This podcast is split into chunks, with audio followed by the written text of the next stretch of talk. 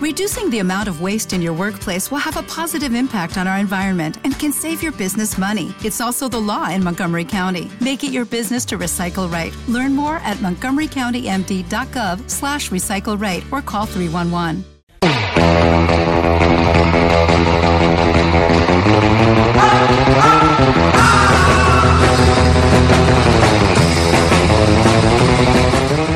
Arranca ya esta sección que nosotros llamamos Taxis del Mundo y hoy nos vamos a ir a un país que está en estos momentos pues en el punto de mira, un país entre dos continentes con una larga historia marcada por las guerras, el imperialismo, la ideología y los cambios políticos. Es también el país más extenso del mundo, el que delimita con más países y la mayor superpotencia energética del planeta, con una cantidad enorme de recursos naturales aún sin explotar. Hoy nos vamos, pero sin necesidad de pasar frío, eso sí, a conocer los taxis de Moscú, capital de la Federación de Rusia.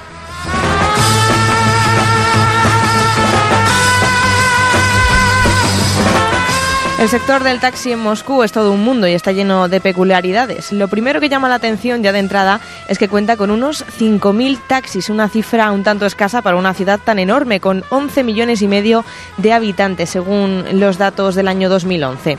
Sin embargo, el número de taxis existentes es, es difícil de calcular, puesto que cualquier coche, atención, cualquier coche en un momento dado puede ser un taxi.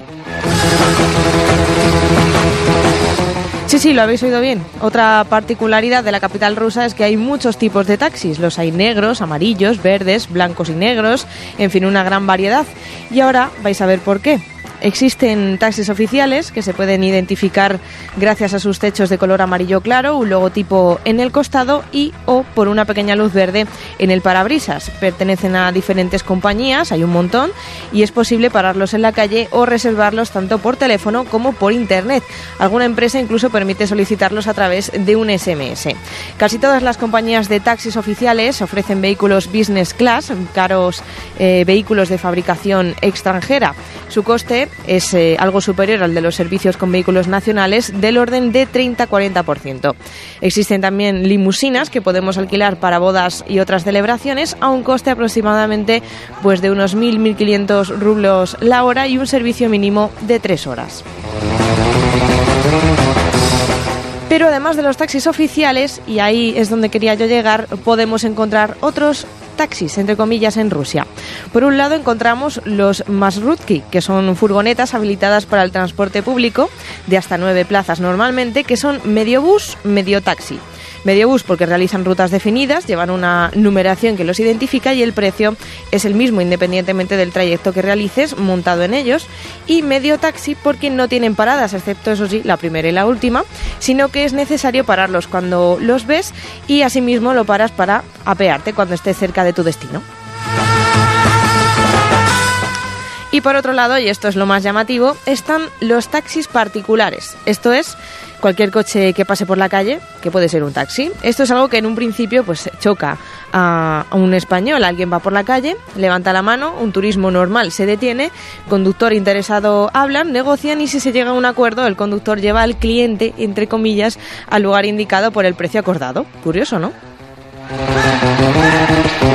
Pues esto tiene su explicación. En la época soviética todos los taxis eran estatales. Después de los cambios políticos que tuvieron lugar en Rusia, los taxis simplemente pues dejaron de existir, ya que el Estado no aportaba dinero para su mantenimiento. Pero ya que los taxis son algo imprescindible, como ya sabemos, para cualquier ciudad y más una tan grande como Moscú, surgieron los llamados taxistas particulares. Como ya hemos dicho, no se trata de compañías particulares, sino de cualquier ruso que tenga un coche, ya que puede ser taxi sin tener ninguna señal específica. Después, pues fueron surgiendo compañías de taxi, pero sigue existiendo esa práctica y además muy extendida de parar a cualquiera que a quien le venga bien esos taxis no oficiales a los que muchos muchas personas llaman taxis gitanos.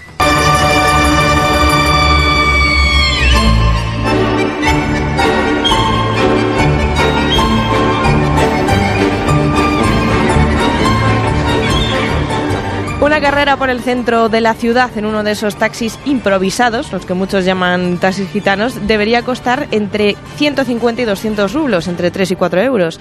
Los taxis oficiales, eso sí, son algo más caros. El precio depende de la compañía, pero no suele haber tampoco diferencias gigantescas. Para que nos hagamos una idea, vamos a poner como ejemplo una de ellas. Como digo, hay muchísimas. ¿eh?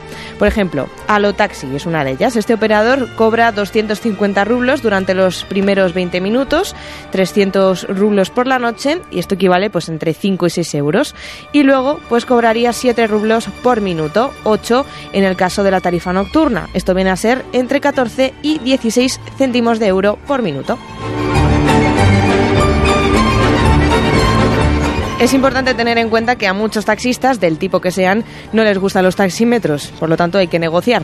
Además, siempre corres mayor riesgo de que te timen si eres extranjero, así que lo mejor es preguntar a los lugareños para averiguar un precio pues más o menos justo. Hay que añadir que si los taxis suelen ser eh, que bueno, suelen ser algo más caros, a veces mucho más caros si están parados junto a lugares como por ejemplo hoteles o restaurantes. También se suelen aprovechar bastante en los aeropuertos, así que siempre es recomendable informarse bien antes de viajar para conocer las diferentes compañías y sus precios, ya que son, como ya hemos dicho antes, distintos para elegir la opción que más nos convenga. La información es poder, también para coger un taxi en Rusia.